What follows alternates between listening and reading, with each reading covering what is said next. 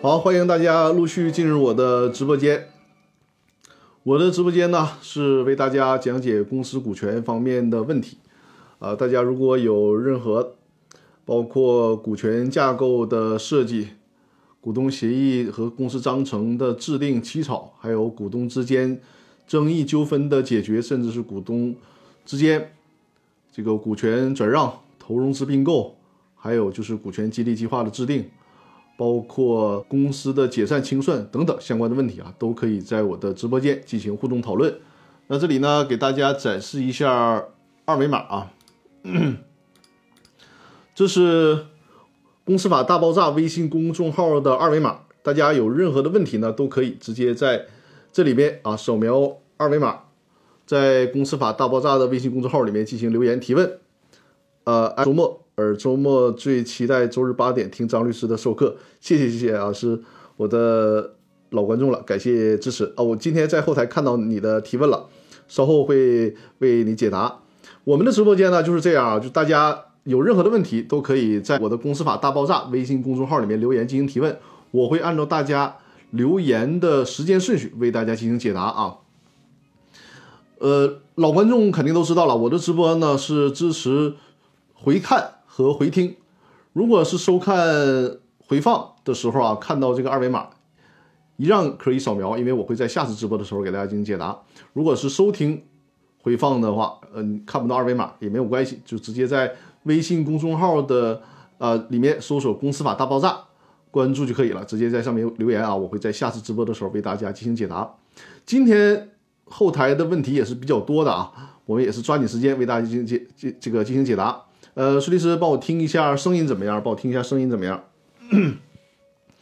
声音没有问题的话，就告诉我一声，然后我就正式的开始了，为大家解答事先在微信公众号里面的留言提问啊。呃，或者是在直播间的朋友也可以帮我听一下现在的声音怎么样？如果声音没有问题，我们就可以啊。好，那我们正式开始啊，因为今天问题还是比较多的。另外呢，提醒大家一下，如果已经在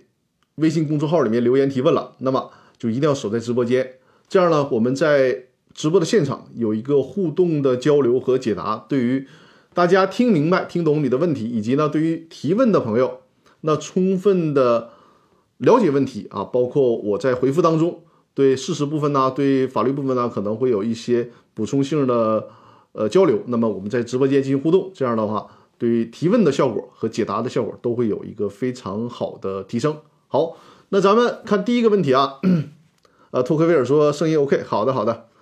第一个问题叫罗少校，罗少校在没在直播间？在的话告诉我一声啊，我看到了，你是第一个提问的朋友。问题是这样的啊，说章程可以规定对外担保五百万以上无需决议，只需要总经理批准吗？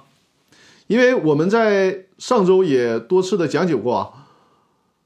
公司法的第十六条里面规定，公司对外投资担保，那么像这样的事项呢，需要股东会或者是董事会的决议。所以说，罗少校提了这样的问题，就是能不能公司章程设置一个规定，对外担保，而且尤其是对外担保五百万以下这样的金额，不需要经过董事会或者是股东。同意，直接授权给公司的总经理就决议了。那么这样的规定有没有效？一下这个，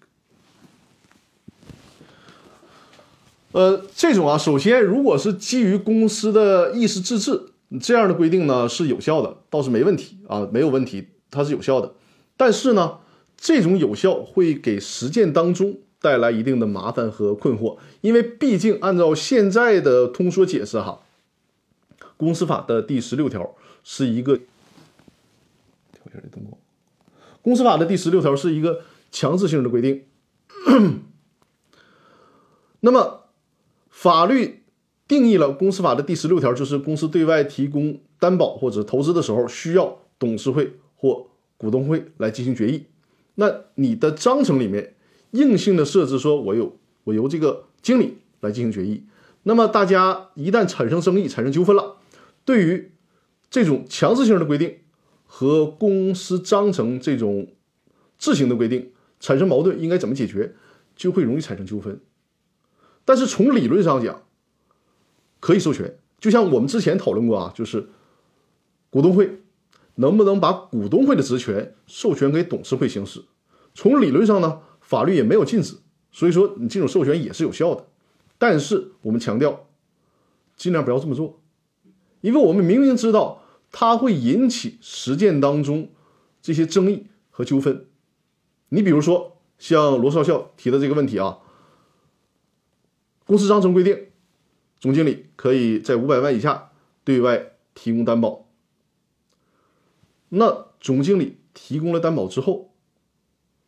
可能股东会又出一个相反的决议，否定这个总经理的担保。还有就是总经理这种担保的职能过大，那会不会导致总经总经理啊利用这个过大的职能损害公司的利益？所以说，在这个问题当中啊，就是如果是我的客户。我就会建议他不要这样的规定啊，就是不要做这样的公司章程里面不要设置这样的规定，该授予董事会就授予董事会，该授予股东会就授予股东会，按照公司法的第十六条的解读的框架范围之内来进行授权和规定。呃，给大家举一个例子，可能就更加形象了啊。这就好比说，你问我篮球能不能当足球踢，你说能不能呢？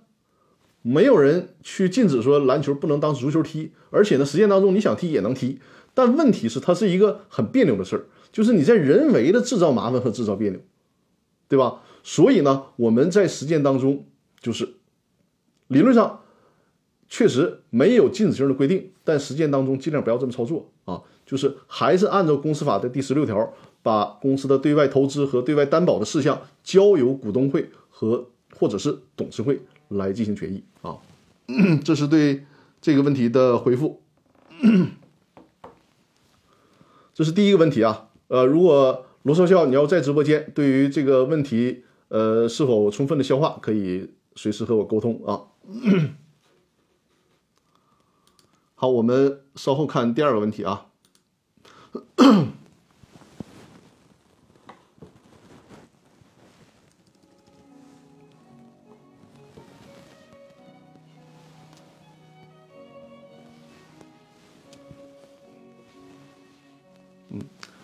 这个灯光稍微调整一下，大家稍等一下啊。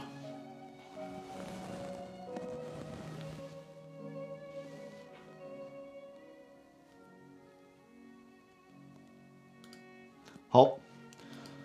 咱们继续看第二个问题啊。第二位提问的朋友叫王世云，告诉我一下啊，这位朋友提的问题。呃，念一下他的这个问题的内容啊。说张律师你好，请教您，假设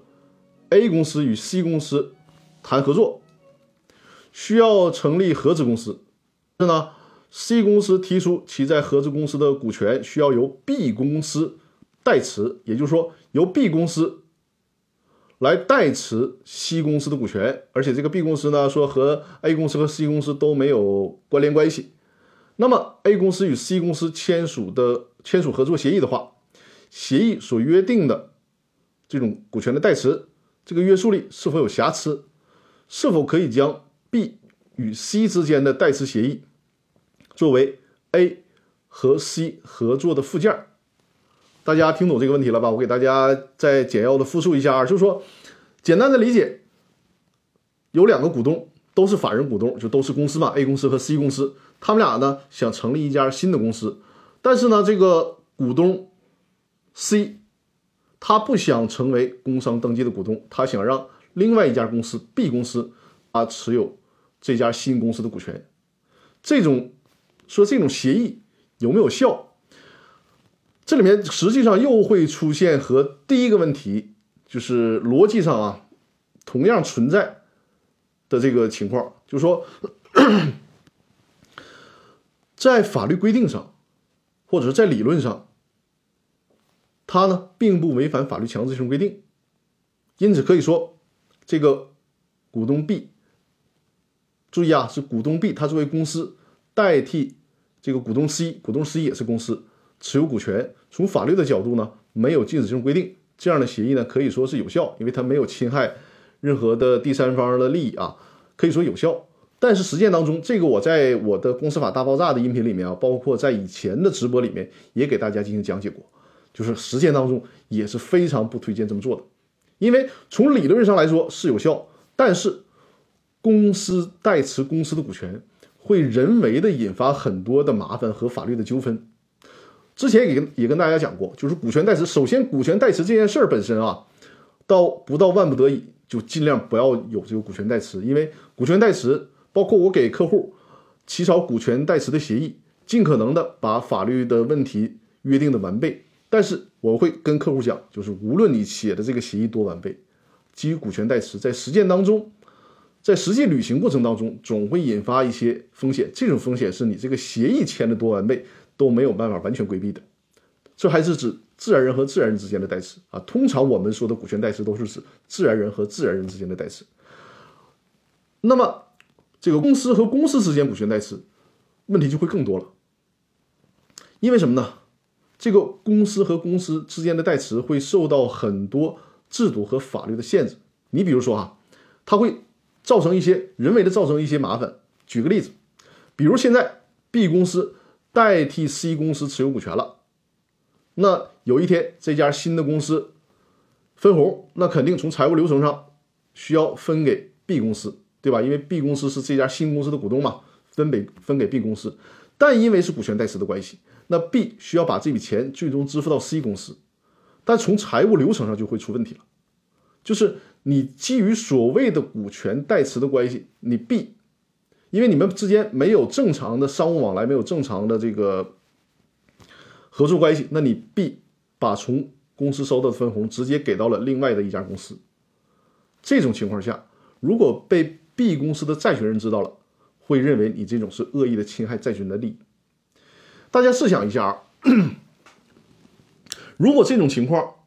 啊都是视为有效的，那作为一家公司，他要想逃避债务，想要坑害债权人的利益，就太简单了。比如说这个 B 公司，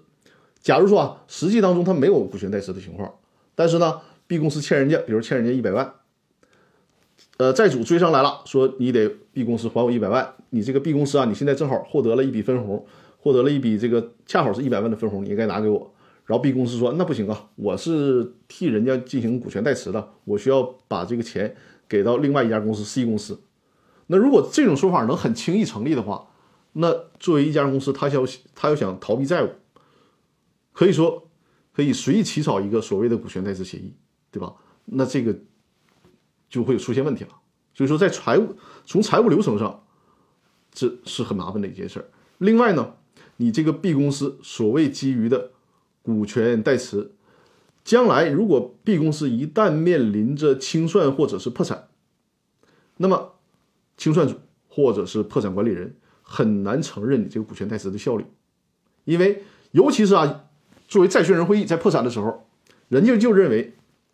你 B 公司持有。这家公司啊，我们先假设说甲公司持有这家甲公司的股权就是 B 公司的财产。你现在 B 公司说啊，这不是我的财产，我是替人家 C 公司代持的，我需要给到 C 公司，债权人肯定是不会认的啊。所以说这个是人为的造成很多的麻烦和法律的纠纷。因此说，首先不到万不得已，自然人和自然人之间的股权代持就不到万不得已不要形成股权代持的关系。那么更进一步的。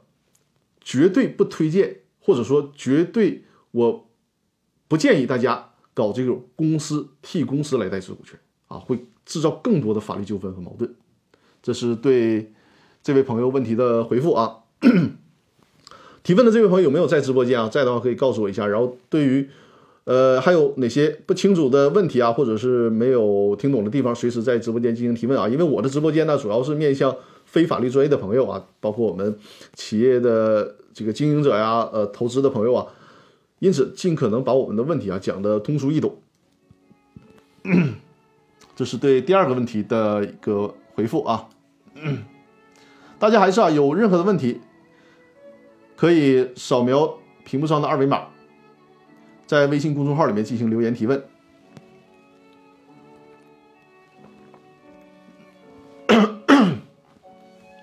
咱们准备看一下第呃第三个问题啊。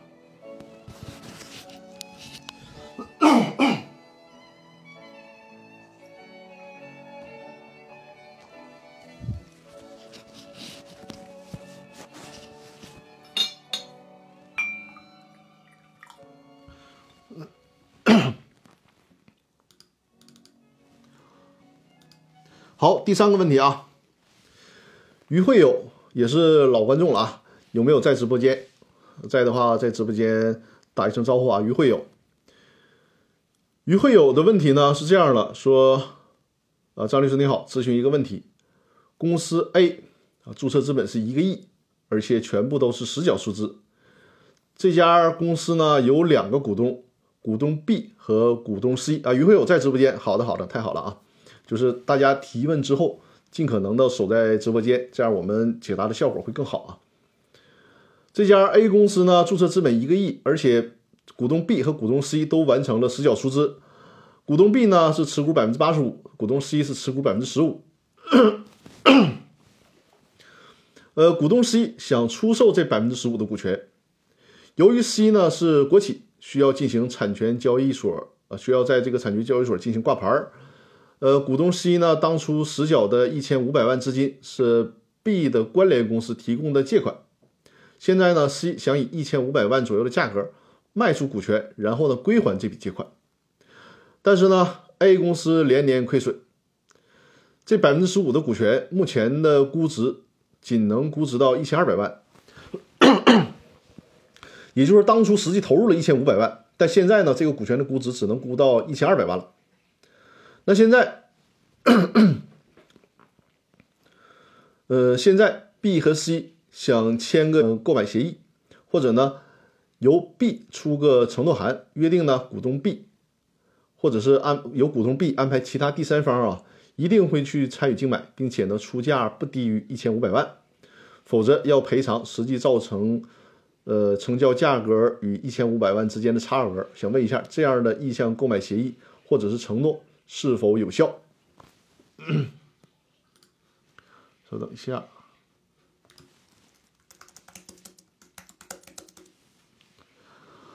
呃，我再简单的复述一下，就是这家 A 公司有两个股东，一个是股东 B，一个是股东 C。这个股东 C 呢，持股是百分之十五，而且是一家国有性质的企业，所以说他要想出让这百分之十五的股权，需要进场进行交易啊。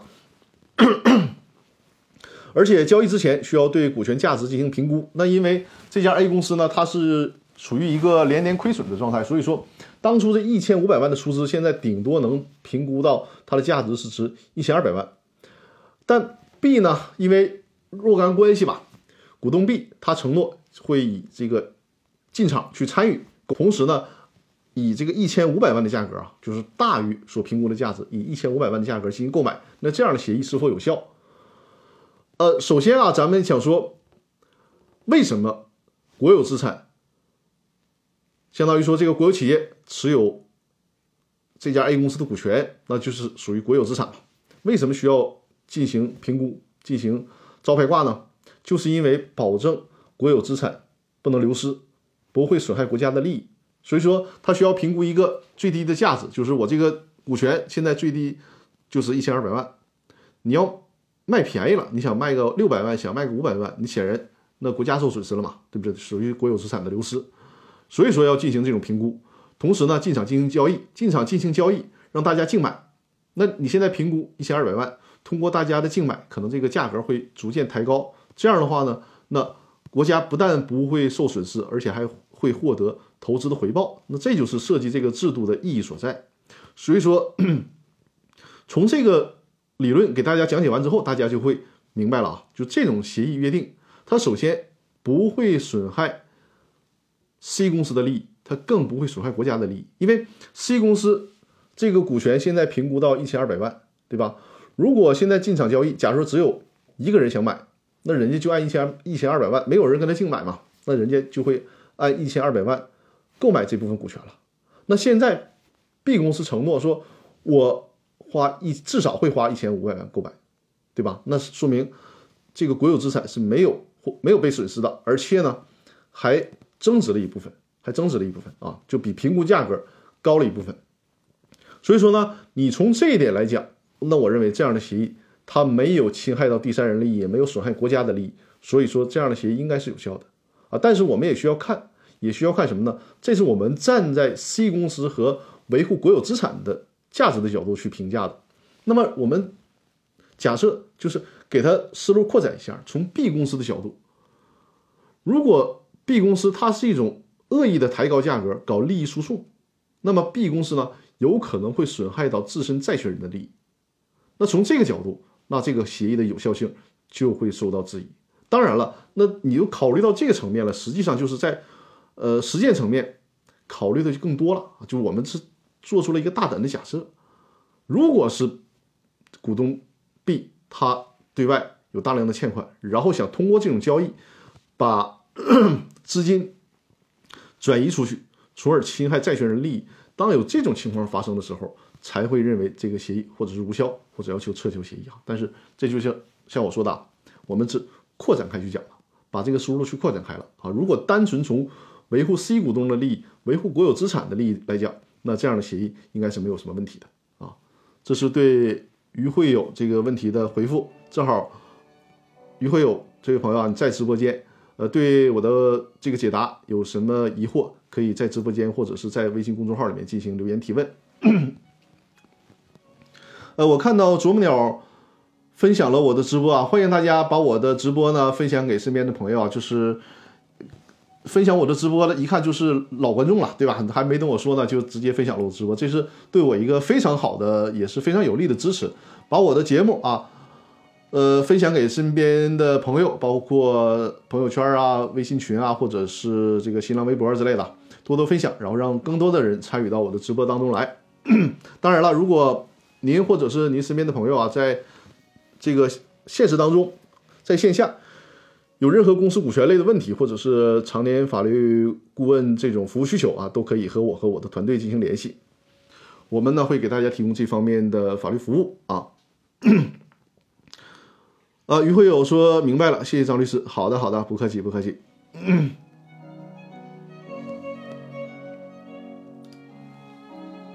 现在屏幕上就是二维码，大家呃在这个直播期间，如果想到了任何问题，都可以在。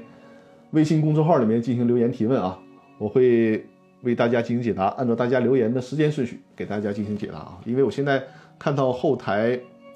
目前啊已经收到了七个问题，还是今天的问题还是比较多的，还是呃抓紧时间给大家进行解答。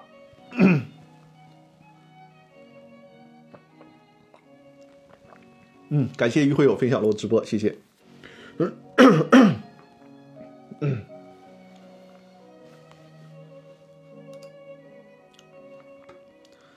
好，我们接着看第四个问题啊。第四个问题呢是叫做小柴胡的这位朋友啊，有没有在直播间？在的话打个招呼啊，让我看到你。小柴胡的这个问题呢，给大家读一下，说张律师你好，我是您的忠实听众，想咨询个问题。甲乙是丙公司的股东，甲呢占股是百分之八十，乙呢占股是百分之二十。丙公司的经营期限马上就要到期了，但是章程约定股东协商一致可以延期。但是呢，甲乙两个股东关系恶化，就是出现矛盾了。甲想继续经营这家公司，但是乙呢要求到期不再经营了，而是解散。那请问甲能否通过大股东地位来修改公司章程，从而延长公司的经营期限？作为小股东。乙啊，小股东的乙能否提起诉讼起诉甲啊？起诉其利用大股东的地位违规修改章程？这个问题还是比较简单明了的，但是是一个非常典型的问题。因此呢，我把这个问题作为了这次直播的主题，就是大股东有没有权利延长经营期限啊？再给大家简单复述一下这个问题啊，就是说这家丙公司呢有两个股东，一个是大股东，持股百分之八十甲。啊，这个股东甲，另外一个小股东乙啊，只持股百分之二十，经营期限快要到期了，但是呢，甲乙之间发生了很多的矛盾啊，两个人没有办法再共事下去了，没有办法再继续合伙经营了。那现在甲还想继续经营，觉得这个公司前景挺好。那乙都说了，我既然跟你是小股东，成天被你欺负，对吧？我好不容易熬到了这个公司的经营期限到期了，大家可以散伙了，我不想跟你继续干了，你还想继续经营，我不想。但是人家甲呢持有百分之八十的股权呢，首先甲有没有权利利用他持有的百分之八十的股权决定公司继续经营？另外就是，如果甲做出了决定，小股东能不能起诉甲？认为甲是滥用大股东的权利，坑害小股东的利益，能不能？呃，感谢 monster 送出的礼物，谢谢。首先公布答案，就是这个大股东甲他持股百分之八十，他是有权利决定公司经营期限延期的。为什么有权利呢？这个我们我们先假设啊，这家公司就是有个一家有限责任公司，那么按照公司法的规定啊，公司法第四呃第四十三条里面说，大股东就是持有三分之二以上表决权的股东，对哪些重大事项有这个表决权呢？包括修改公司章程、增加或者减少注册资本啊，以及公司合并、分立、解散或者是变更公司的形式。这里面第一点就是修改公司章程。那么实际上呢，延长经营期限就是在修改公司章程，因为一个公司章程起草的时候肯定要有经营期限的啊。你既然决定延长经营期限，肯定就涉及到修改公司章程。那 人家大股东持有。因为三分之二表决权就是百分之六十七以上就应该构成三分之二以上表决权了嘛？那现在人家大股东持有百分之八十的表决权，显然是完全有这个条件进行决议的，除非事先大家进行了特殊的股权设置，比如说进行了同股不同权的设置啊。如果当初约定了你这个小股东虽然持有百分之二十，但是呢，对于公司修改公司章程或者是延长公司经营期限需要大家一致通过，或者说你这个小股东自己就享有绝对的表决权，有这样的约定才可以。如果没有这样的约定，那默认情况下就是人家大股东持股百分之八十就享有百分之八十的表决权。因此说，想要延长经营期限完全没有问问题啊，是合法的，是合法的。那这里面小柴胡就有个问题了，可能这个是一个大家普遍的心理啊，就说。那我这小股东也太吃亏了吧？啊，我跟你闹了矛盾了，成天欺负我不说，然后你就占着占着这个财大气粗，持有百分之八十的股权，我好不容易熬到点了，你却决定继续经营，那属不属于滥用大股东的权利呢？不属，因为这就是公司法的游戏规则，叫资本多数决嘛，就是人家再有大比例的资本，那么这件事儿就由他定。那可能朋友们就会问啊？那这种这种情况下，是不是小股东只能该认倒霉啊？谁叫我当初持股少了？也不是的。实际上，公司法里面在这种情况下赋予了什么呢？赋予了小股东的一定权利。是什么权利呢？就是在这种情况下，小股东就可以要求公司回购股权了。这个就是公司法的第七十四条啊，有关有限责任公司股东要求回购股权的这样的一个规定。这个规定里面啊，包括了几项。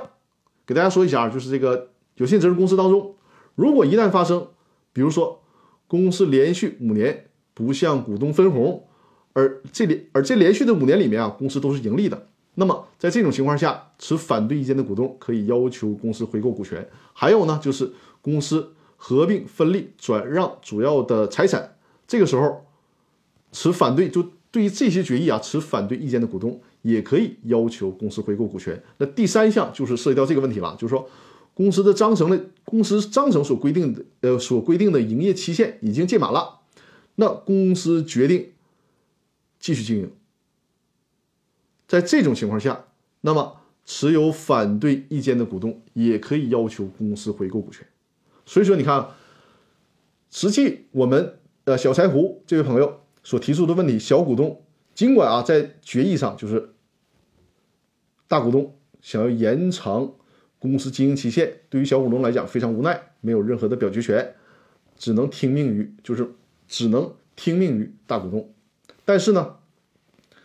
你不能因为这个事儿就起诉大股东，说你滥用股东权利，因为我也介绍了嘛，这是游戏规则，人家没有滥用，就正常的利用了大股东的控股地位。但是呢，小股东可以从另一个角度，就是要求公司回购股权。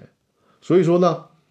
这种情况下，小股东也可以起诉。怎么叫也可以起诉呢？因为在公司法的第七十四条里面已经有明确的规定了，就是这种股东决议啊，比如说形成决议了，说我这个公司经营期限延期，那形成了这个决议，六十天之内，股东就是持反对意见的这个小股东就应该跟公司达成收购的协议。如果六十天之内双方没有达成收购的协议，小股东可以起诉，啊，可以以此为由起诉。就是而且啊，这个时间时间点啊，大家记住啊，需要在这个决议作出之日起九十天以内，千万千万别过了这个期限啊。在这个决议作出之日起九十天之内起诉，要求公司回购股权啊！你看，从这个角度实际上就公平了，就是你小股东真的不想跟大股东一起玩了，合不做不下去了，但是呢，你又没有办法阻止大股东延长经营期限，怎么办？要求公司回购股权。但这里面呢有一个实际的问题啊，就是这个问题目前的公司法以及司法解释都没有给出一个明确的解决答案，就是说。到底以什么价格回购股权？这个现在还存在一定争议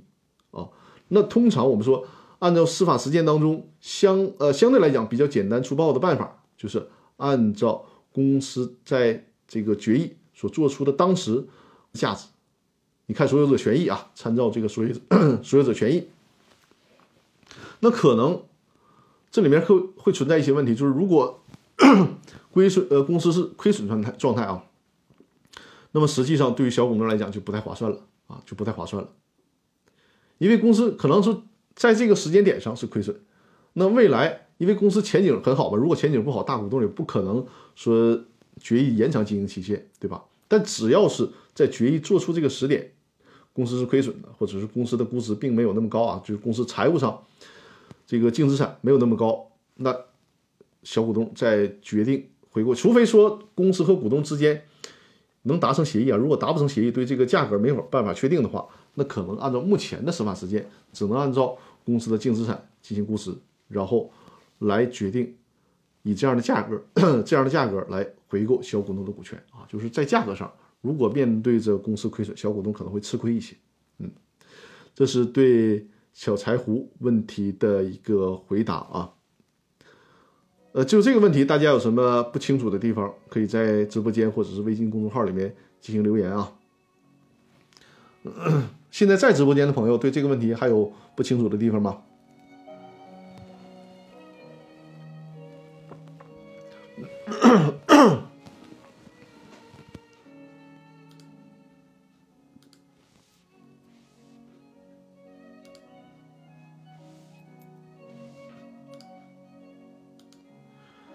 我展示一下这个二维码，就是小鹅通的二维码。我看到了最近，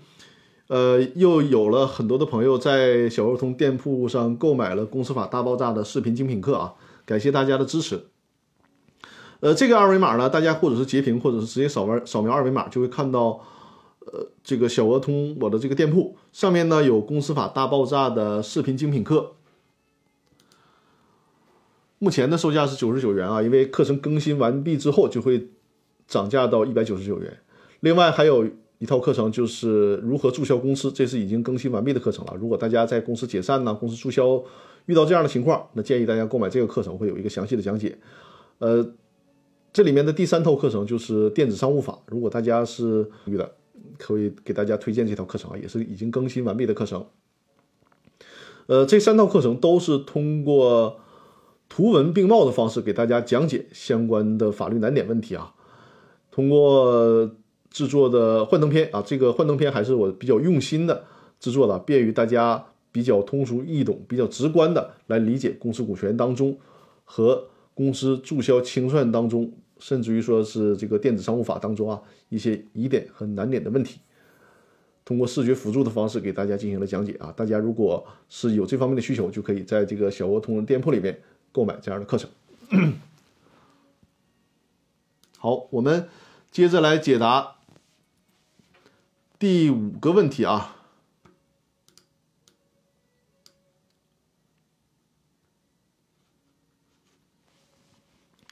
第五个问题应该叫是 Grace 是吧？我看到好像是在直播间是吧？在的话告诉我一声，我看到了你的问题啊。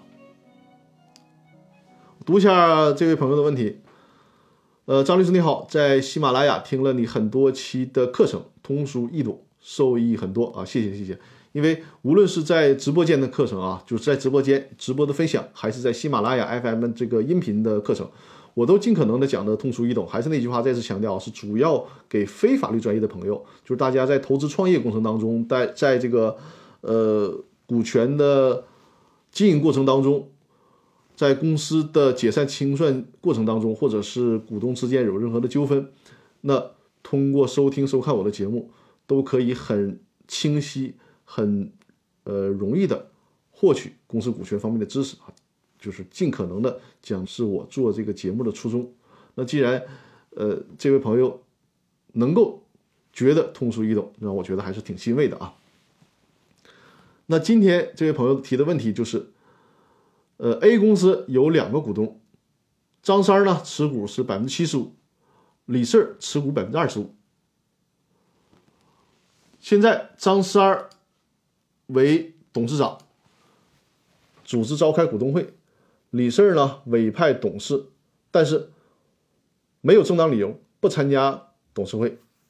却发函要求公司向其呃未出席的董事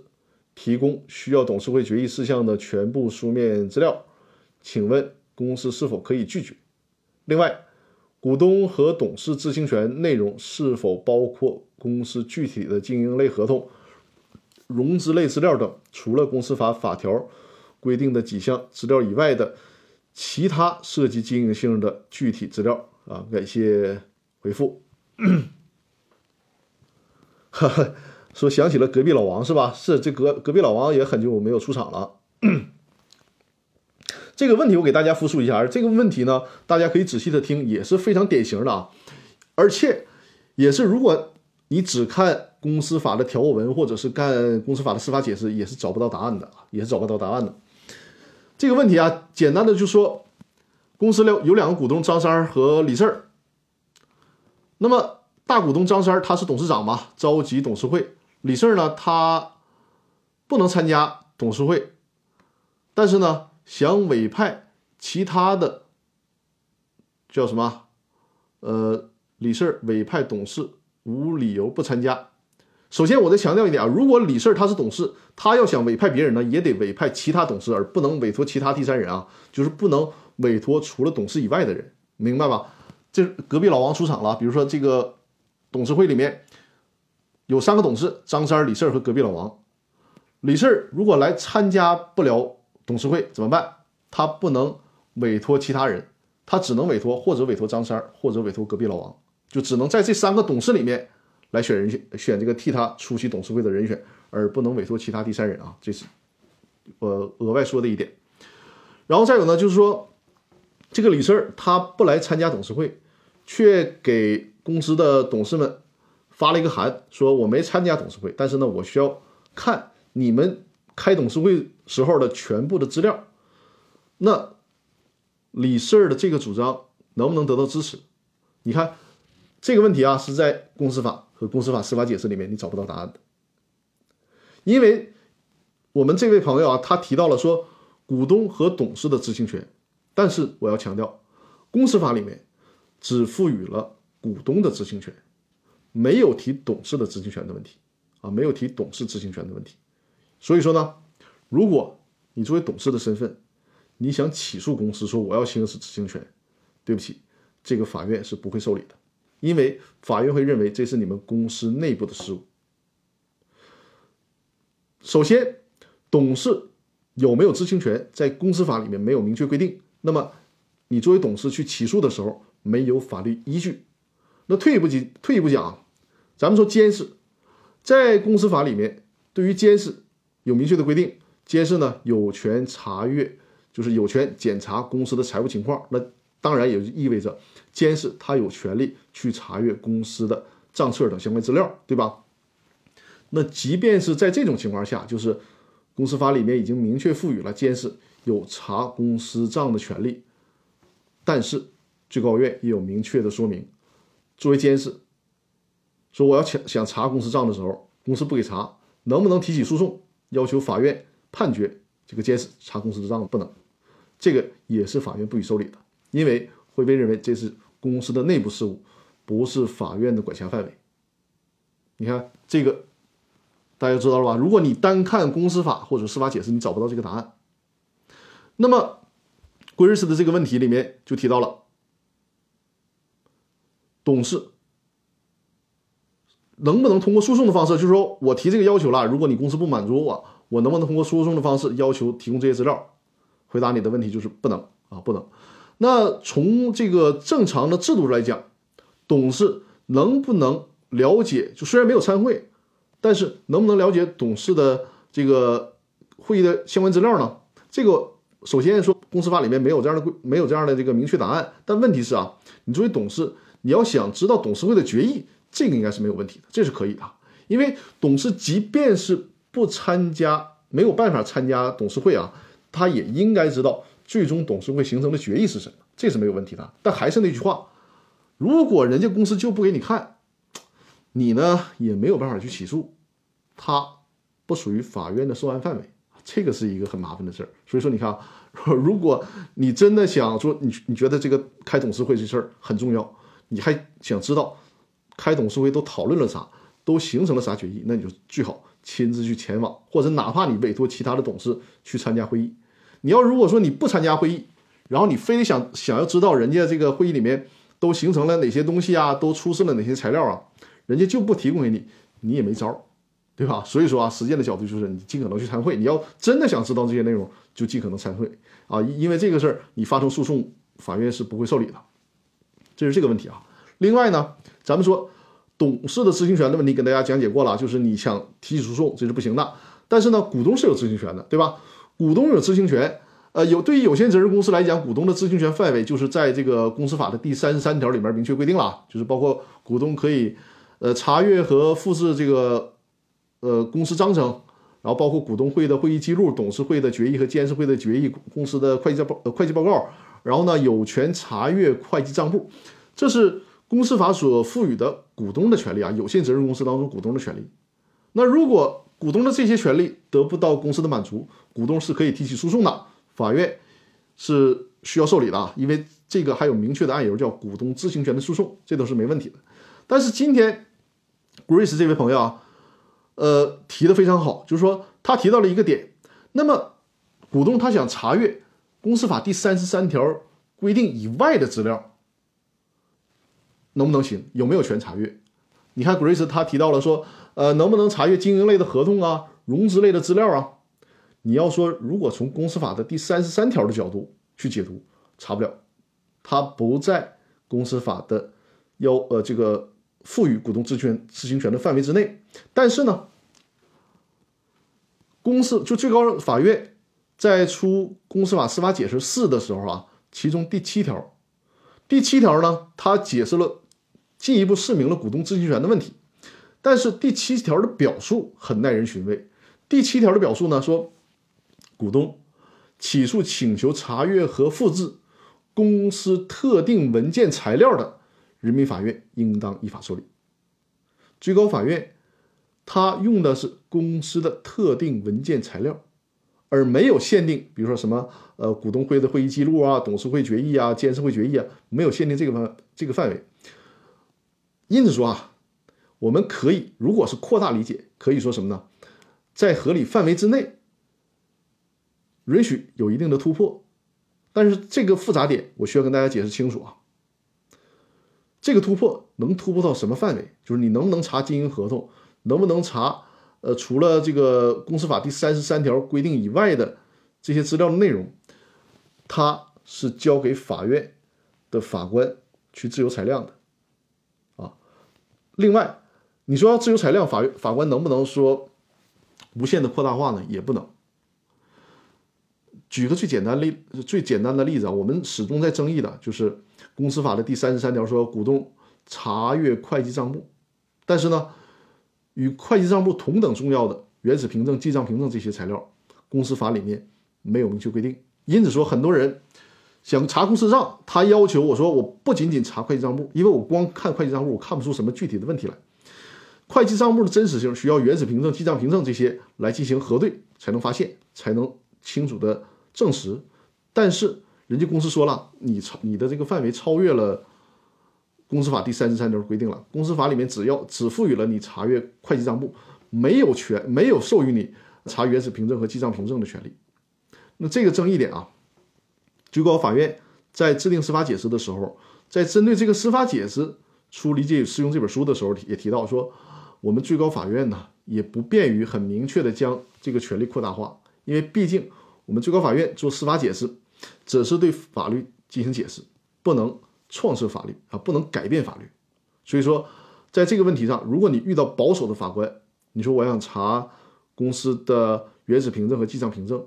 他很可能不会允许啊，不会允许。但是如果你查案例啊，就是很多地方的法院，很多地方的法院，如果你查原始凭证和记账凭证呢，法官也允许。就是他允许和不允许，法官这就是这两种判啊都不会出错。为什么呢？如果说他不允许你查原始凭证和记账凭证，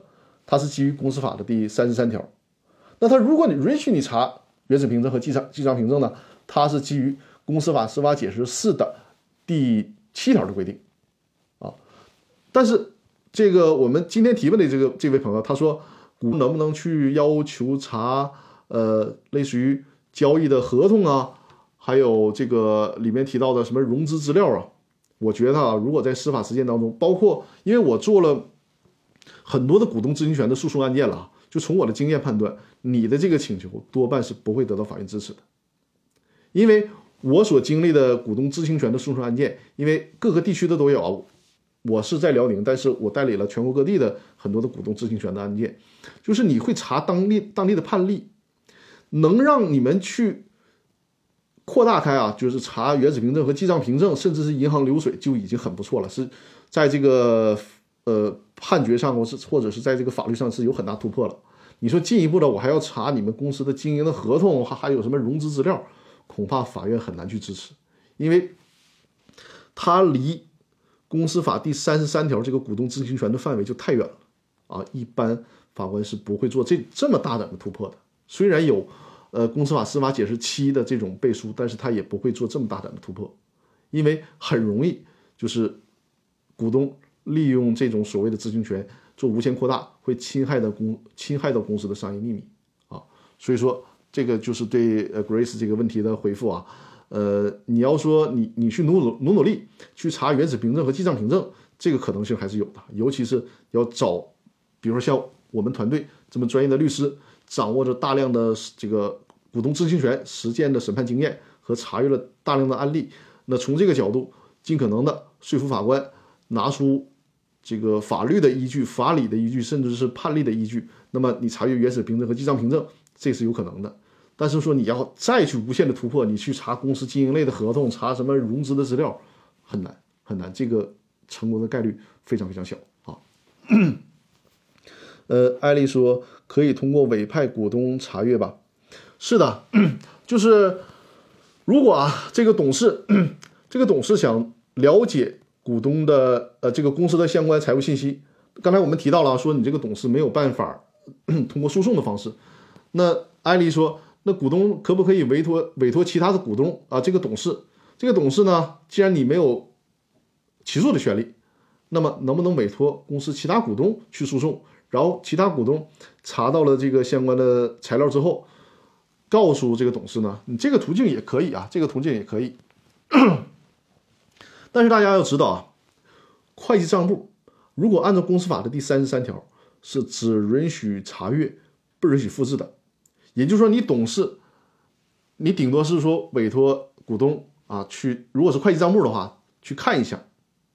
你要说股东把这个会计账簿都复印出来、扛出来，然后给你看，这个是不允许的，不允许的。目前法律就是这个最高法院把查阅的行为扩大到什么程度呢？是可以摘抄，但是绝对是不允许复制的啊，不允许复印，最多最多只能是摘抄而已啊。这是对这个做了一些扩展性的解读啊。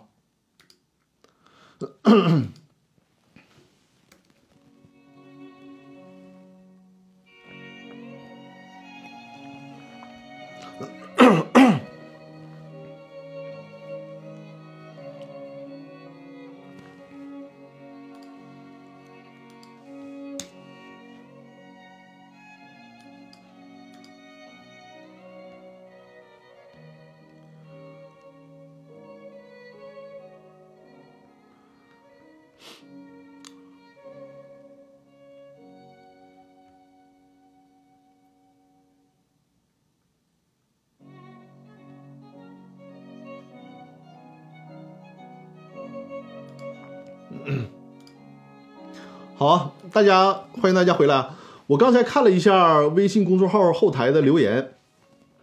有一位朋友叫一叶知秋，我看到了你的问题，但是你的这个问题啊，真的是文字，我估计能有个几百字啊。这个，因为我们现在已经留言的还有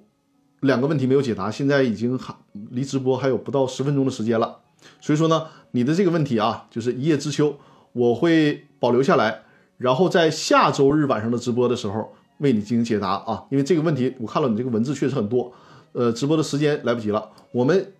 我抓紧时间赶快回答，就是在开播之前已经留言提问的这个问题啊。呃，托克维尔说，张律师，会计账册不能复制，但是否可以拍照？当然不可以啦，不允许复制，这个就没有办法跟法院去玩文字游戏了，不让你复制就说明不允许拍照啊，拍照也是一种复制。可以摘抄，就是你带张笔，呃，带带张白纸，带支笔去，有哪些问题抄下来啊？这可以。但是你要说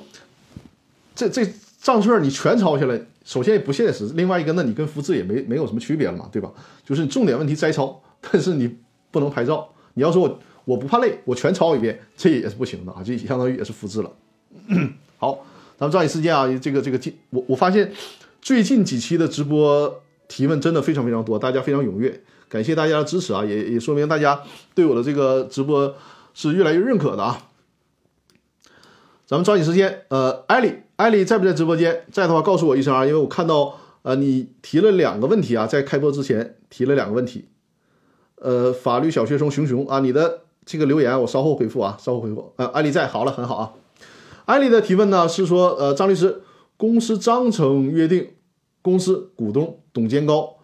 除了担保条款，公司章程中还要哪些条款可以对抗第三人？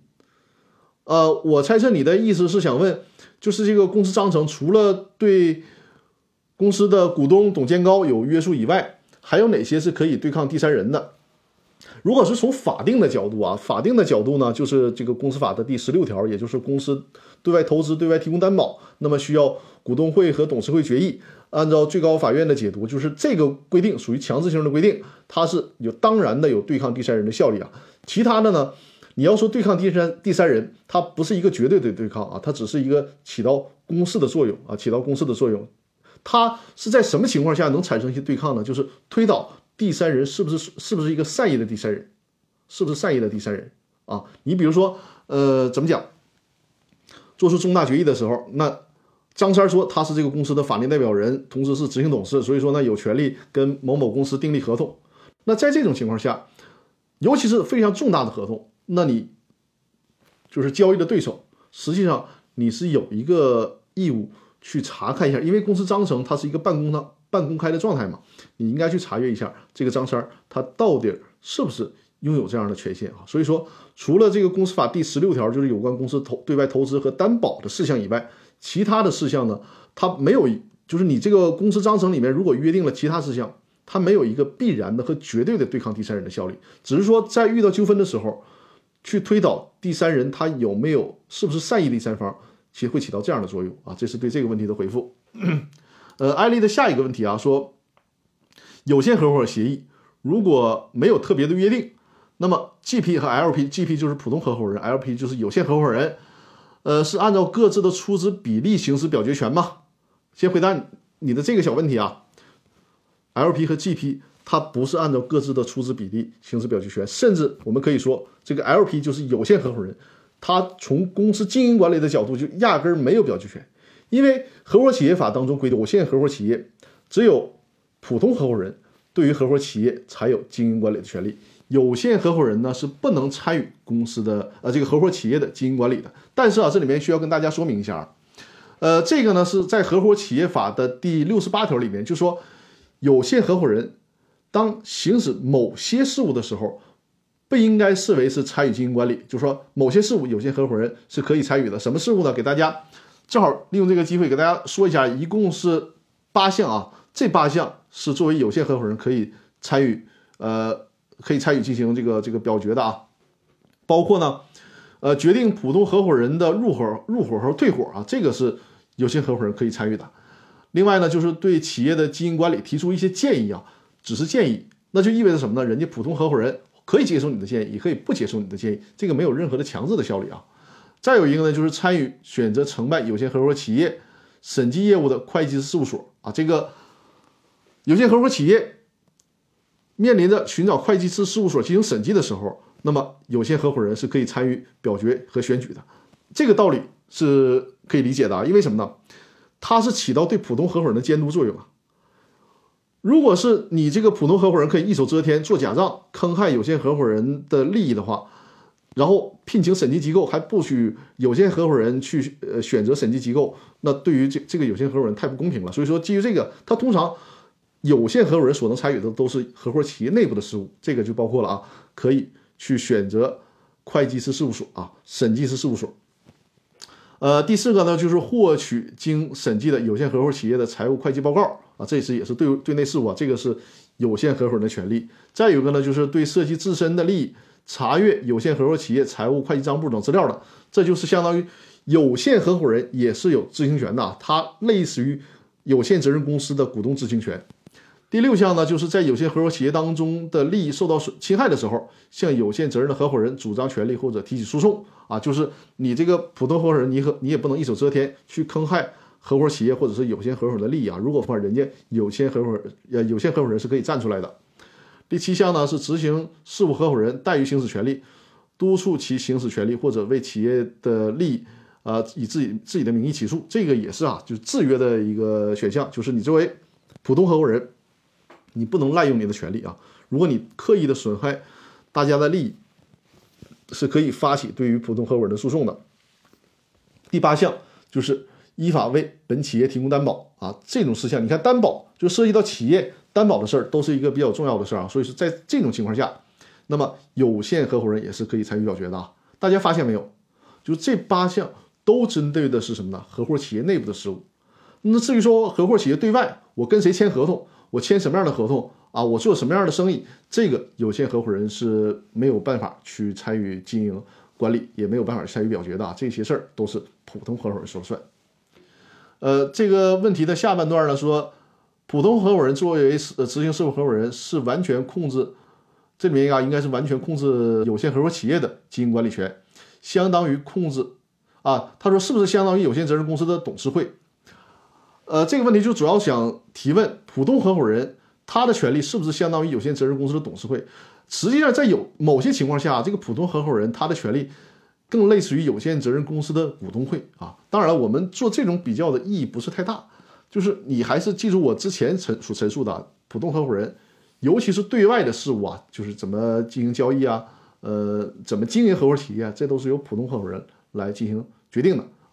有限合伙人呢，只能是对公司，呃，对这个有限合伙企业内部的事务，尤其是起到一定的监督的作用啊，在这里面会发发挥作用。否则的话，呃，有限合伙人就只能是等着分红就行了啊，就很类似于我们在散户在二级市场买股票啊，通常你没有办法参与上市公司的经营管理啊，你就是公司盈利了，你等分红就可以了啊，呃。直播间里的法律小学生熊熊说：“查阅会计账簿可以带会计师，然后把他把结论告诉董事吗？”呃，艾丽说：“谢谢张律师，不客气啊。就是我们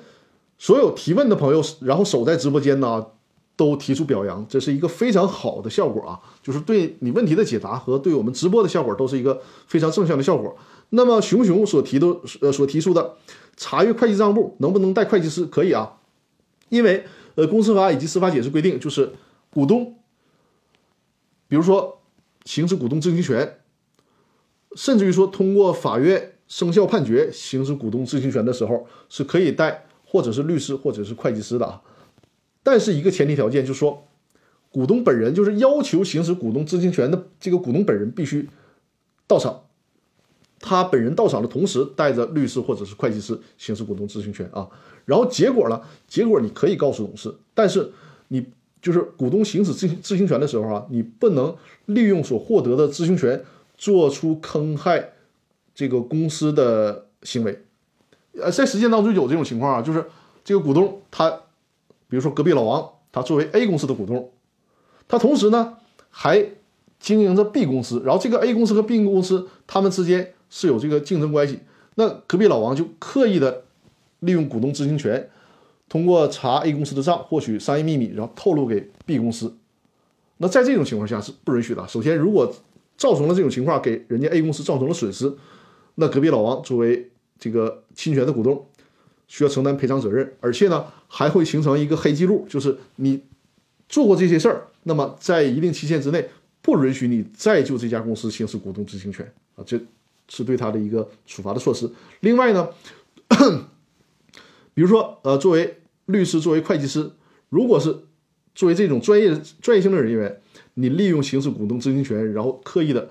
泄露公司的商业秘密，也是需要承担赔偿责任的啊。所以说，对于我们作为律师啊，包括作为会计师，我们的这些专业人员，一定要恪守职业操守，绝对不能做有损于这个客户，也不能做有损于公司的事儿啊，更不能做有违职业职业操守的事儿。就是你利用这个渠道，然后。实现不正当的利益，或者是损害公司的利益，故意泄露公司的商业秘密，这个是绝对不允许的啊。好，然后呃，一叶知秋这位朋友，你在不在直播间？在的话可以给我打个招呼啊。呃，我看一下，然后就是跟跟这个一叶知秋这位朋友说，在下周日，因为我的直播是每周日晚上八点到九点啊，一个小时的时间。今天呃，今天又超时了，我发现这两次的直播都会超时啊。呃，你的问题呢？我会在下周直播的时候啊为你进行解答，因为这个问题确实很多啊。呃，另外一个我看在微信公众号里面留言的叫呃吴少伟的律师这位朋友说，公司清算案件出判决书吗？公司清算案件，呃，他是这个清算案件，一般他会出这个包括案件的受理的裁决啊，通常他不是以。判决书的方式来进行体现的，因为公司的清算案件属于非诉案件啊，属于非诉案件。公司解散是出判决的，公司解散是出判决的，而公司清算属于非诉讼案件，属于非诉讼案件。好，呃，我们今天的直播时间又到了啊，感谢大家的收听收看啊，欢迎大家把我的直播间呢转发给身边的朋友，尤其是大家如果呃。有这个公司股权相关的问题，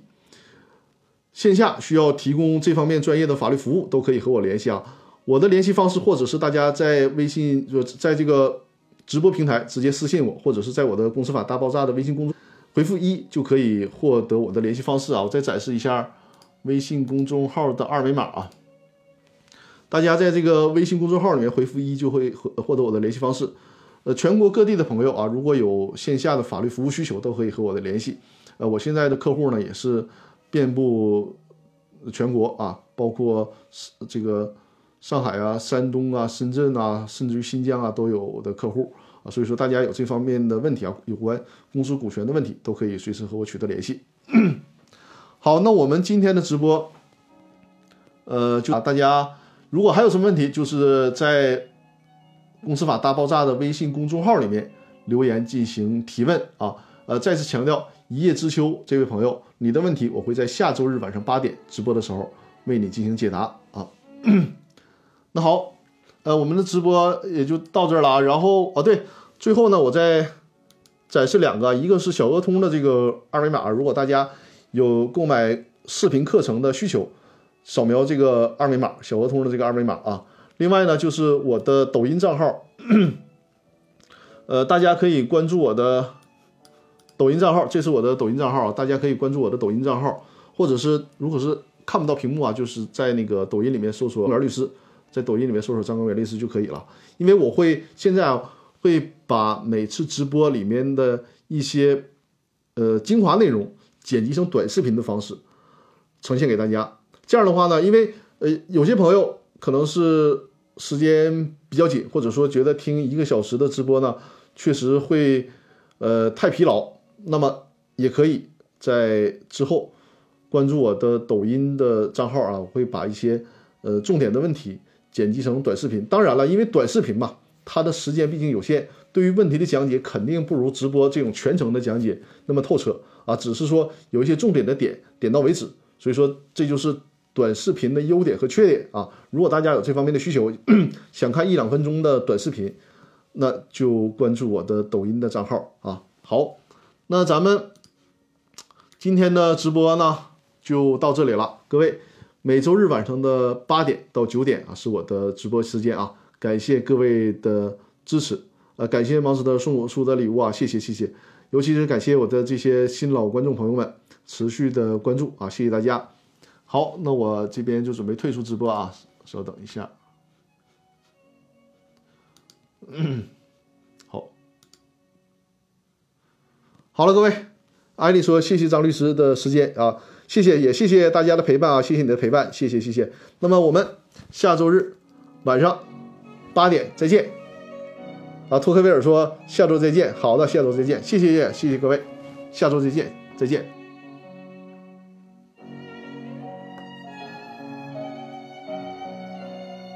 啄木鸟说：“谢谢张律师辛苦的讲解啊，感谢感谢持续的关注和支持。好了，于会友啊，谢谢谢谢，好的，谢谢，下次再见。”